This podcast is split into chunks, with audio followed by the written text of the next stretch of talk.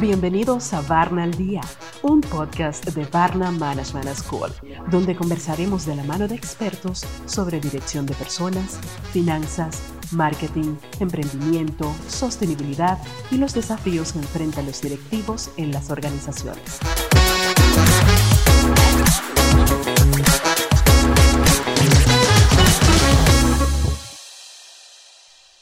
Bienvenidos a un nuevo episodio de Barna al Día Podcast. En esta oportunidad nos acompaña María Piedad López, quien es profesora invitada de Barna Management School, PhD en Economía y Administración de Negocios, directora del Centro de Investigación INALDE Family Business Center, experta en estrategia, sostenibilidad, gobierno corporativo y dirección de empresas familiares. Bienvenida María Piedad y gracias por aceptar nuestra invitación en esta nueva edición. Muchas gracias a ustedes, encantada de estar acá. Para iniciar esta conversación, quiero que nos cuentes un poco sobre qué es para ti el liderazgo femenino. Actualmente, em, el liderazgo femenino hace referencia a la participación de las mujeres dentro de la empresa ejerciendo un rol de liderazgo, gestionando equipos, eh, gestionando estrategias, tácticas y demás. Pero desde una perspectiva de la empresa familiar, ¿qué es el liderazgo femenino? Para definir y hablar sobre el liderazgo femenino es importante primero analizar qué es liderazgo. Entonces, liderazgo, hay muchas definiciones de este concepto, pero en términos eh, resumidos se podría decir que liderazgo es el conjunto de habilidades directivas y emocionales que una persona tiene para influenciar a los demás de manera positiva, para poder ejercer algún tipo de cambio en esas personas, motivar e inspirar. Entonces, si eso es liderazgo, enfoquémonos en qué es el liderazgo femenino. Y yo diría que el liderazgo femenino es ese tipo de influencia positiva que se basa en habilidades de inteligencia emocional como la escucha, la empatía, el acoger al otro, el querer generar un ecosistema de bienestar en donde se persigue un propósito común que nos beneficia a todos los que estamos en ese ecosistema. Entonces es un liderazgo orientado a potenciar esas habilidades que cada una de las personas tiene a su alrededor basado en la empatía, la escucha, la comunicación, la inteligencia emocional y sobre todo basado en un acoger a cada una de esas personas que tienen unas habilidades específicas que se pondrán a favor y servicio de la empresa. Por todo esto que nos comentas, aunque no podemos hablar de un liderazgo masculino o femenino, porque no podemos colocarle una distinción de sexo al liderazgo, definitivamente sí existe una diferencia entre el manejo como directivo de los hombres y de las mujeres. Y por eso quisiera que nos contaras un poco cuáles son esas características que distinguen a la mujer como CEO o como, o como directiva. ¿Qué lo hace, qué las hace diferentes o qué hace que una empresa tenga un manejo distinto cuando una mujer es la directiva y cuando un hombre es el directivo? Bueno, muy bien. Cuando hablamos de las características que tiene la mujer como CEO, lo importante aquí es verlo desde el punto de vista complementario, no competitivo y confrontacional. Tanto hombres como mujeres en sus estilos directivos y de liderazgo se complementan. Pero hay algunas, eh, algunos hechos, algunas características que sí se van viendo que son un poco más notorias. Entonces, cuando hablamos de liderazgo femenino y CEO femeninas, entonces vemos que hay unas competencias que son muy valoradas por las empresas, como por ejemplo orientación al cliente. Y esto tiene como su base en las, los aprendizajes que se hacen en familia. Generalmente cuando la mujer directiva es madre de familia y tiene hijos, ha desarrollado una serie de habilidades de atención simultánea a requerimientos. Ha desarrollado la habilidad de percibir lo que le pasa al otro rápidamente y de integrar esa información para dar una respuesta asertiva y concreta y oportuna. Entonces, la orientación al cliente si fueran los hijos los clientes, por decirlo de esa forma, ella aprende en su hogar a poder desarrollar esas respuestas rápidamente y esa es una habilidad que traslada a la empresa, en donde ve que tanto hay un cliente interno, que son los empleados, y se ve un cliente externo, que son los clientes, proveedores y demás actores del ecosistema, en donde ella responde con unas estrategias puntuales que pretenden garantizar el bienestar de esos clientes. Además, me gustaría señalar que la visión integral del entorno aplicada a las decisiones estratégicas es una habilidad femenina que se ve claramente en las juntas directivas y en los comités de dirección. La capacidad de integrar todos los factores que se ven fuera de la empresa para beneficio de los diferentes actores del ecosistema es una capacidad que se ve señalada en las mujeres directivas de hoy en día. Trabajo en equipo, la iniciativa y recursividad, liderazgo y ejemplo a seguir, coherencia, comunicación, generar esos espacios de humanidad en la empresa, en donde no solamente son espacios en donde ellas pueden tener toda su feminidad y maternidad y ser mujer como tal, sino también un espacio de humanidad para ellos, en donde se puede, se puede ver bien que se quiera ser humano, es decir, tener, por ejemplo, necesidades como padres y madres, llevar a los niños al colegio, poder también tener una flexibilidad laboral, porque aparte de ser directivo, eres padre, eres madre, eres miembro de familia, y cuando se generan esos espacios y esas políticas para desarrollar este tipo de, de prácticas que son familiarmente responsables, se está humanizando la empresa. El rol de la mujer desde la dirección, en cierta medida, aparte de mejorar el desempeño económico, es precisamente ese, humanizar la empresa.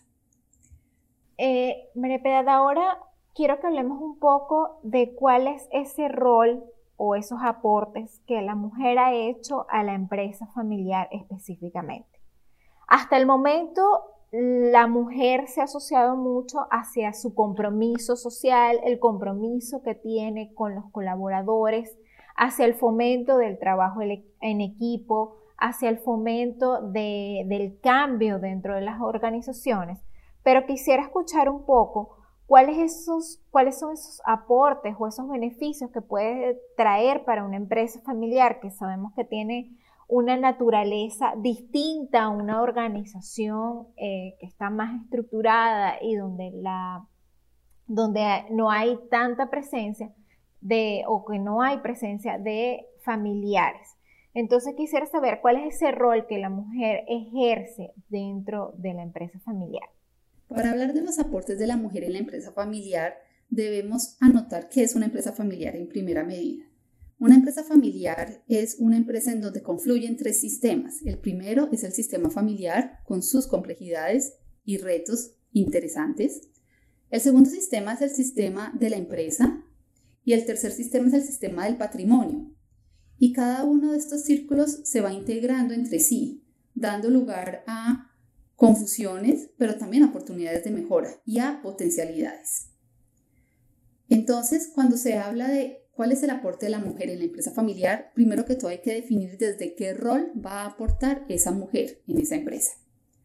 Y hay diferentes roles. Está el rol de accionista, en donde si es un accionista debes formarse en temas de propiedad, para que la propiedad, deberes, responsabilidades, cuáles son las políticas de dividendo, eh, de endeudamiento, ¿Qué tipo de acciones debe tomar un accionista para tener eh, ventaja y beneficio económico en su empresa? Remuneración, evaluación a los miembros de junta directiva. Debe ser una accionista activa que sepa de qué es la empresa y formarse en ese aspecto.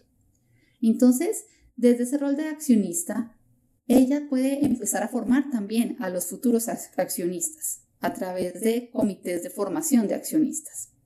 Ahora, si hablamos de la empresa, podemos observar que hay un liderazgo aplicado a la dirección de personas totalmente, basado en la confianza y en la empatía. Hablando entonces de humanizar ese espacio donde se toman decisiones. Se resuelven mejores los conflictos y tensiones porque la mujer se define en relación con los demás. Cuando le preguntas a una mujer quién es, ella se define a ella, pero en relación con soy la hija de, soy la mamá de, soy la esposa de, soy la amiga de, trabajo en, entonces es una persona que siempre está integrando a los demás en la definición de su ser. Y cuando esto pasa en la dirección, es inevitable que la toma de decisiones no incluya el interés de los otros, o sea, se debe incluir porque así está definida ella por su naturaleza. Entonces, en este sentido, en la empresa vemos cómo la composición equilibrada de órganos de gobierno se da más cuando la CEO es mujer. Se tienen estadísticas en, en la cual dice que cuando una CEO es mujer, el promedio de hombres y de, y de mujeres en la junta es equilibrado, más que cuando sí es un CEO masculino. En la empresa que más se da una generación de cultura de emprendimiento, como ella está dispuesta a generar más espacios de comunicación y de reflexión, incluye e invita a nuevas ideas, a que se den estos nuevos emprendimientos, especialmente de las personas más jóvenes. La confianza en el trabajo que realizan terceros es algo muy interesante. Se empodera. Entonces, cuando una CEO es mujer, nos damos cuenta que la gente va creciendo con ella también. Les ayuda, los empodera, genera autonomía, porque sabe que necesita también el apoyo de todas las personas que están en ese equipo directivo para tomar unas buenas decisiones. Y ahora, en la familia, que es muy importante. Recordemos que en la empresa familiar está familia, patrimonio y empresa. Ya hemos hablado de patrimonio de empresa. Pero en la familia, ¿cómo puede aportar la mujer? Pues con un rol muy interesante que es el liderazgo familiar. Y ese liderazgo familiar es el liderazgo basado en coherencia, integración, unidad, cariño, acogimiento, en donde se van sentando todas las estrategias familiares para que esos miembros de la familia puedan tener una armonía y unidad familiar y puedan sentirse queridos y respetados para que en ese nivel tengan la fuerza y la coherencia necesaria para tomar decisiones un poco más complejas en la parte empresarial y en la parte patrimonial. Entonces, como lo vemos, el aporte de la mujer en la empresa familiar en cualquiera de los tres ámbitos va enfocado es a dos objetivos. Uno, la unidad familiar y segundo, el crecimiento del desempeño económico de la firma. María Piedad, ahora quiero que nos cuentes un poco de cuáles son esos retos que tiene la mujer dentro de la empresa familiar, porque anteriormente veíamos que la mujer tenía un rol y vamos a decir como una labor de sensibilización y reconocimiento hacia su papel como hija del dueño y que además podría ser sucesora de la dirección de la empresa familiar? Bueno, los retos para la mujer en la empresa familiar son grandes, asimismo interesantes y también motivantes. Yo creo que uno de los primeros retos es generar esos espacios de conversación y de inclusión, de diversidad de opiniones. Es decir, cuando la empresa familiar la dirige papá, y nunca se han generado esos espacios de diálogo en donde las hijas, las esposas o las otras directivas pueden generar opiniones y tomar decisiones, precisamente el reto es poder hablar sobre el tema. Construir espacios profesionales, estructurados, que sean respetados para que en conjunto hombres y mujeres de esa empresa familiar puedan tomar las mejores decisiones y planear de acuerdo a las necesidades del entorno. Entonces el reto es empezar a construir desde cero, porque en muchos casos este tipo de empresas no tienen esos espacios estructurados y mucho menos inclusivos. Y ahí viene también otro reto, que es lograr balancear la dinámica familiar con la dinámica empresarial. Y no solo la dinámica familiar de ella misma como madre, esposa, sino de su propia familia dentro de la empresa familiar, con su hermano, con su madre, con su hijo o con su papá, porque todas esas dinámicas generan retos que ella debe aprender a manejar y a conciliar. Muchas veces en las empresas familiares la sucesión, el proceso de sucesión se da de manera menos traumática y más favorable cuando hay una hija de por medio o cuando la sucesora es una mujer porque en estos casos hay otro propósito, no es el propósito de competitividad y de ego, sino hay un propósito de poder sacar esta empresa adelante manteniendo la armonía familiar. Hay otro reto interesante, se llama Mujeres en la Sombra y el Techo de Cristal. Las mujeres en la sombra son aquellas mujeres que hacen un trabajo espectacular, pero el que brilla es otro. Y muchas veces lo es así, es por decisión de ellas mismas, porque prefieren estar en la sombra. Pero en otras ocasiones no es por decisión de ellas, porque ni siquiera les han preguntado y no les han dado el espacio para poder brillar. Entonces, lo que yo siempre les digo a las mujeres directivas es, si tú crees que tienes las habilidades y estás bien formada, académica, intelectualmente y con experiencia, para tomar esas decisiones, tal vez lo más responsable es dejarte estar en la sombra, porque es que tú empiezas a ser modelo para otras, para que te sigan, para que ellas se formen, para que se puedan discutir estos espacios con tranquilidad y con mucha integración de criterios. El plan de carrera es otro reto para la mujer en la empresa familiar. De hecho, mm, es un reto tanto para hombres y mujeres en este tipo de empresas, porque no se tienen muy bien estructurados esos planes de carrera cuando se es miembro de la familia. Mi plan de carrera es hacia dónde voy, cuál va a ser mi rol aquí en este trabajo, cuál va a ser mi remuneración, cómo me van a evaluar. Pero cuando se es mujer, debido a unos paradigmas que creo que afortunadamente van cambiando poco a poco, cuando se es mujer de pronto no se tiene considerada la opción para ella, porque se asume que a ella no le interesa, se asume que ella prefiere estar en otro lado. Entonces el reto aquí es hablar, es decir, es aportar, y si tienes que hacerlo más de una vez, hazlo.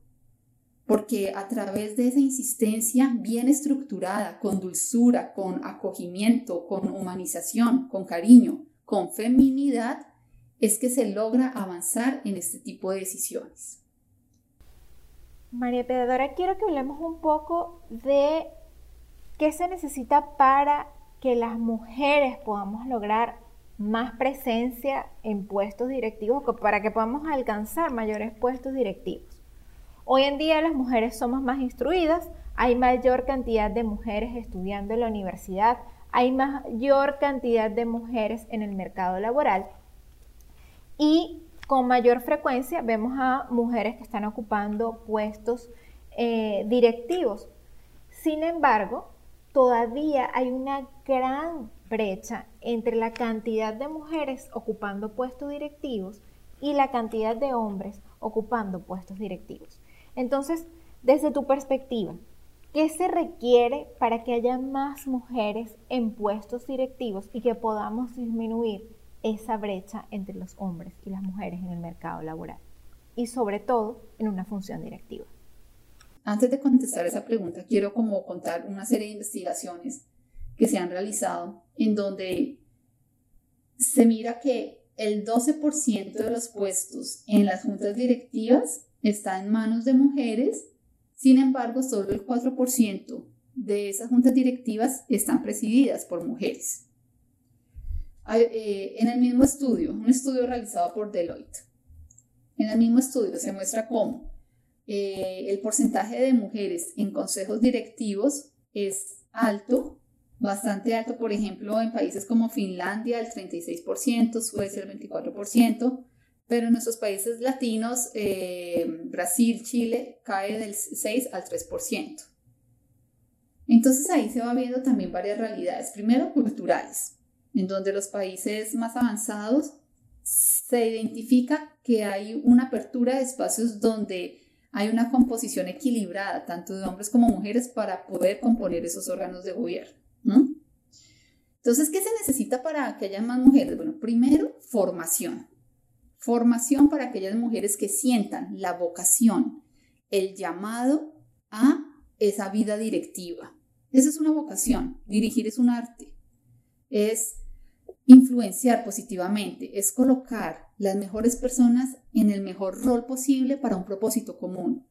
Si tú como mujer te sientes llamada a esa vocación, has recibido esa luz en el entendimiento y esa fuerza en la voluntad para decidir tu vocación directiva, fórmate primero. ¿Y qué es formarse? Saber de qué estás hablando, estructúrate con argumentos, con información, con análisis, porque de, ti depende y de tus decisiones el resultado de esa empresa familiar y también la armonía familiar. ¿Cómo podemos lograrlo? Por ejemplo, habrá muchas mujeres que son fundadoras, de hecho las hay, y esa característica ha estado más eh, presente en los últimos años. Hace más o menos 30 años eran muy pocas las mujeres fundadoras. Hoy por hoy, gracias a la apertura, a las posibilidades de formación, al empoderamiento, las mujeres van generando nuevos modelos de negocio por sí mismas. Entonces, ¿qué se requiere? Primero, identificar esa vocación. Segundo, formarte para que puedas generar una mejor toma de decisiones que tengan los criterios coherentes y balanceados para poder tener el mejor resultado. Tercero, motiva a aquellos que están en ese equipo de trabajo. Si tú eres mujer y tienes en tu equipo de trabajo otras mujeres, aplica el concepto de sororidad, que es el colegaje positivo, el apoyo entre las propias mujeres. Los paradigmas de competencia entre mujeres creo que ya deberíamos empezar a pensar en otro tema distinto, porque eso destruye valor. La sororidad, el colegaje positivo, la compañía, el apoyo, eso genera valor. Bueno, María Piedad, muchísimas gracias. La verdad que fue súper interesante esta entrevista. Y bueno, ¿por qué no dices tus redes sociales? Así quienes te quieran seguir o conocer más de tus investigaciones eh, pueden seguirte a través de LinkedIn. ¿Tienes, ¿O tienes algún blog donde te puedan seguir? LinkedIn, eh, Facebook. Perfecto, pueden conseguirla como María Piedad López y allí ella va a tener toda esta información y nos pueden seguir a través de arroba Barna Management School donde van a poder encontrar más información de las investigaciones de María Piedad. Gracias y este fue otro episodio de Barna Día Podcast. Síguenos en las redes sociales, arroba Barna Management School y conecta con nosotros.